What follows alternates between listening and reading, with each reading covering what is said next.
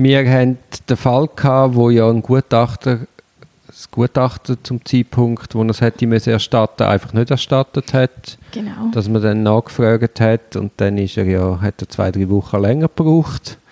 Uns sind alle Harzberg gestanden. Die Justiz hat das nicht ganz so als aufregend erachtet Nein, wie wir zwei. können nachvollziehen von uns. Ja, es, das Fazit ist, Fristen gelten die Strafverfahren einfach nicht für alle gleich. Mhm. Dann ist er aber ist das Gutachten erstattet worden zu voller Zufriedenheit, wie man fast muss sagen. Genau, was man ja schon fast befürchtet hat, ob man jetzt da nach dem Seitenhieb allenfalls etwas kaputt gemacht hat, das ist natürlich nicht der Fall gewesen. Genau. Ich habe dann gefunden, dass der Staatsanwalt super reagiert hat, weil eigentlich ja geplant war, sobald das Gutachten da ist, gibt es eine Einvernahme zum Gutachten.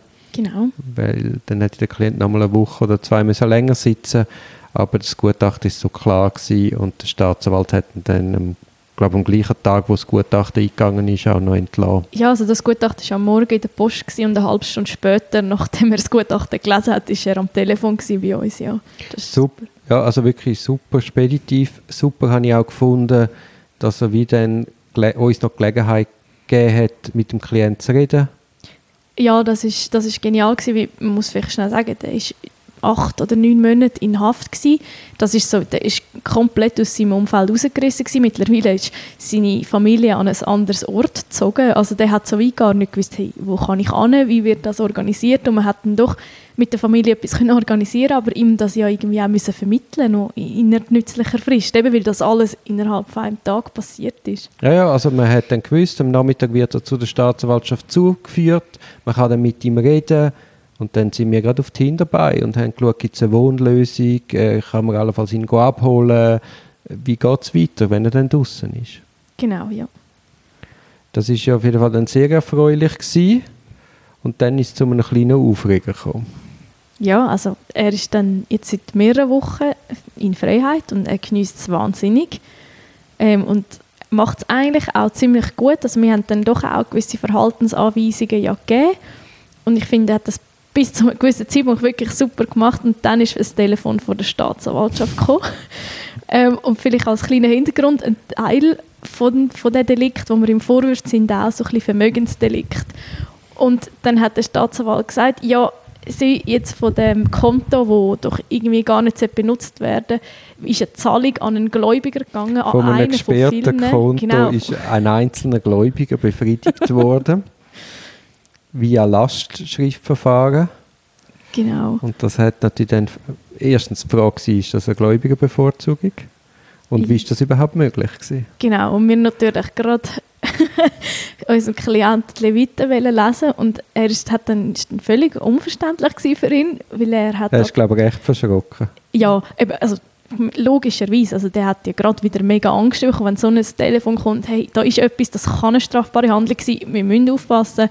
Ähm, der hat natürlich da gerade wieder Flashbacks gehabt. Mhm.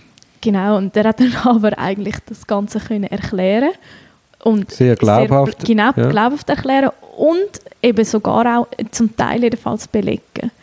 Das hat dann wie vollends überzeugt. Also ich habe schon seine Erklärung ist wirklich nachvollziehbar gewesen und weil er dann do, doch noch, weil es einen Schriftenwechsel dort gegeben hat mit Bank oder Gläubiger, das ist sehr nachvollziehbar gewesen, dass es tatsächlich oder es kann wirklich sehr gut so gewesen sein, wie er sagt. Mhm. Ja, allenfalls ist er jetzt selber Opfer von einer Straftat geworden. Von der ähnlichen Worte. Ja. dann haben wir die Aufregung gehabt. Es ist ja jetzt auch, also die Schlusseinvernahme hat bis dato noch nicht können stattfinden wegen der Corona-Geschichte. Genau, die müssen verschoben werden. Genau. Wir haben, wie du schon gesagt hast, gewisse Verhaltensanweisungen gegeben. Zum einen ist, ist uns wichtig, gewesen, das ist auch eine Empfehlung aus dem Gutachten, dass er eine Therapie anfängt, Genau. dass er vielleicht die Chance in Freiheit nützt und sich mehrere Therapeuten anschaut und dann quasi eine Auswahl trifft, weil es ist ein sehr ein menschliches es ist ein sehr ein menschenbezogenes Business. Mhm.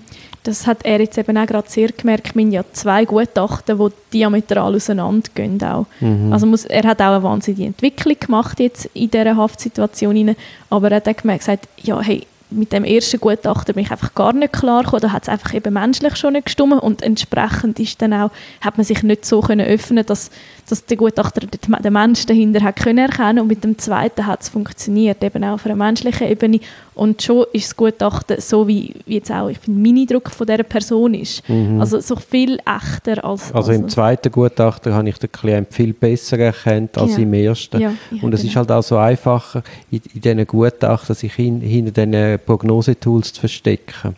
Sowieso, ja. Aber eben, ich finde es jetzt super, dass er die Chance nutzen und sich mehrere Therapeuten anschaut und jetzt im Hinblick auf die Schlusseinvernahme stellt sich ja auch noch die Frage, die wir jetzt mit ihm nächste Woche werden anschauen, ob man einen Antrag will stellen auf ein abgekürztes Verfahren. Genau, ja. Das, das ist eine von den Ideen, die wir ihm würden anlegen Ja, also er wird wahrscheinlich dem sowieso folgen. Also er ist vollumfänglich geständig. Ich nehme an, über Strafmaß wird man sich auch können verständigen. Da gibt es genug Präjudizien. Das ist jetzt nicht ein Fall, den wir noch nie so gesehen haben. Also da macht es eigentlich keinen. Und mit den Geschädigten wird man auch eine Lösung finden, bin ich zuversichtlich.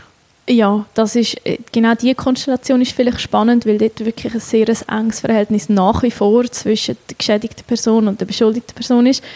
Wirklich, das ist, das ist eigentlich ganz schön, dass das so funktioniert. Und ich glaube auch, dort wird sich niemand in den Weg stellen, so einer Lösung. Mhm, mhm. Also das ist jetzt, also ich finde, das, das ist doch ein sehr ein Fall, wo schlussendlich sehr befriedigend ist, auch jetzt für uns als Anwälte. Weil man hat, man hat doch konstruktiv zugeschafft und hat, glaube für alle Beteiligten jetzt schlussendlich eine gute Lösung und auch Gewissheit, so etwas passiert nicht mehr. Ja, ja ich glaube, die, eben, die wird vom Gutachten eigentlich auch ausgeschlossen, dass etwas wieder passiert.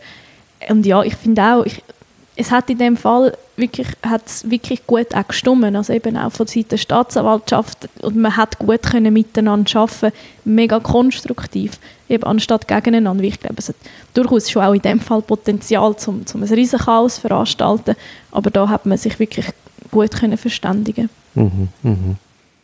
Ja, und ich meine, gerade magst du noch an die Anfangsphase erinnern, da hat der Klient zum Teil auch sehr wir ausgesagt oder widersprüchlich ist vielleicht das bessere Wort. Und ja. das ist aber daran gelegen, der ist jahrelang unter einem massiven Stress gewesen, und das ist durch die Tat und die Verhaftung und die Umstände noch zusätzlich akzentuiert gewesen. Mhm. Und der hat wie die Inhaftierung hat ihm erst wieder wie Ruhe gegeben, dass der wieder hat können klar denken ja, es klingt jetzt wie sehr absurd, aber ja, er hat tatsächlich in der Haftsituation wieder so ein bisschen sich gefunden und die Ruhe genau gefunden, um, um alles ordnen, was überhaupt war und mhm. passiert ist. Eben darum, darum meine ich auch zuvorher, oder man hätte, man kann ihm das, man hätte ihn aus dem riesen Strick können drehen und, und das Ganze mühsam machen, weil er erzählt zwei Versionen. Es ist, es ist richtig doof eigentlich.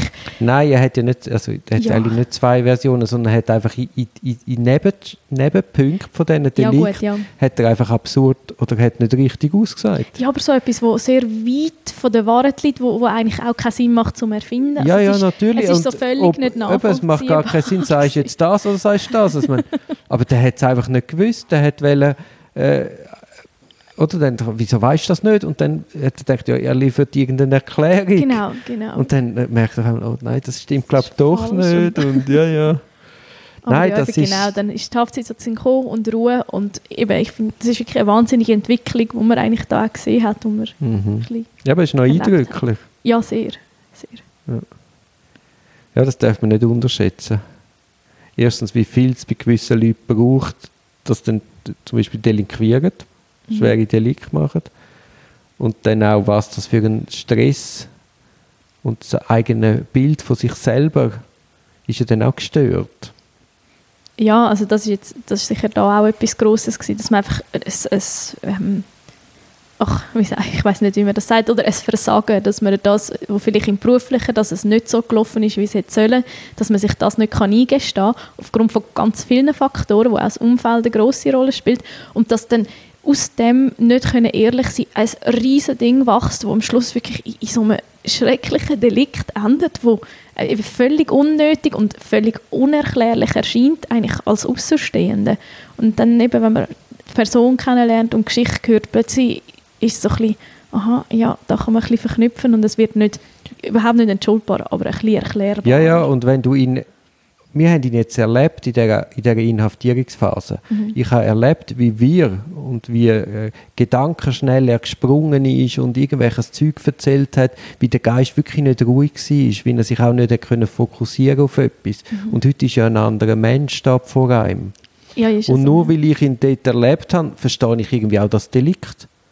Also ich, ich habe keinen Zweifel, dass seine Version stimmt. Der hat einfach nicht mehr klar gedacht. Und darum macht er so etwas komplett Unerklärliches in einer eigenen Logik. Ja, aber genau muss ich sagen, es ist nicht mal irgendwie zielführend gewesen. Also das Delikt hat nicht mal Sinn gemacht für, für was für auch immer für ein Ziel hat ja, ja. erreicht werden. Nein, im ja. Gegenteil, oder? Es ist einfach nur absurd und ja, sehr spannend eigentlich das Ganze. Aber eben auch schön auch einfach, dass, dass der reingekommen ist, dass man da sich hat entwickeln.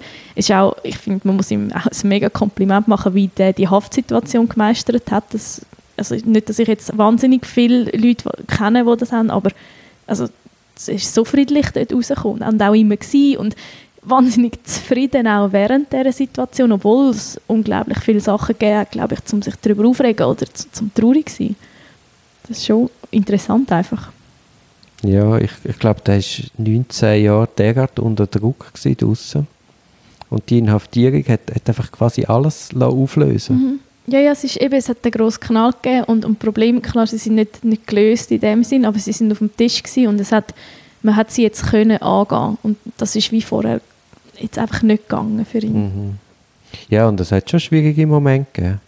Weißt das erste Gutachten, nachher, wo das zweite Gutachten nicht rechtzeitig gekommen ist. Ja. Also du planst natürlich immer auf Daten und wenn dann die Erwartungen... Ja, ja, ja genau, jetzt ist es so ein bisschen die Frage ist noch, wie er sich, aber wir sind da zuversichtlich, dass er sich jetzt bewährt eigentlich in der, in der Freiheit, dass er jemanden findet, der ihn kann begleiten kann, also einen geeigneten Therapeut und dass wir dann die Schlusseinvernahme hinter uns bringen Ja, ja, nein, ich, also ich habe keinen Zweifel, dass wir ins abgekürzte Verfahren gehen. Mhm. Nein, das kommt gut, für die Umstände kommt das sicher gut. Ja, und ich glaube, das ist jetzt so der, der, der, der Protofall für das abgekürzte Verfahren. Geständig, einsichtig, ja, es, es, es, ist wirklich, es, es muss fast. Also, es ist also man könnte schon, wir würden wahrscheinlich mehr verdienen, wenn wir ins Ordentliche gehen, aber nein, also es dient der Sache. Nein, ja, das ist sicher so. Hm. Also ja, du wirst ja das leider nicht bis zum Ende können weiter Nein, verfolgen. aber ich habe schon gedacht, also wenn dann die Verhandlung ist, die komme ich schauen. Das Nein, auf jeden Fall, ja, ja. da haltet mich nichts davon ab. Also außer das ist, es gibt so einen Tag, wo ich nicht so gut kann im nächsten halben Jahr. genau. Ja, also mal schauen, dass das nicht gerade in deiner schriftlichen Anwaltsprüfung ist. Genau, das sind wir unpässlich. So viel Einfluss kann ich sicher nehmen auf den Gerichtstermin. also, Merci für deine Gedanken. Ja, gerne.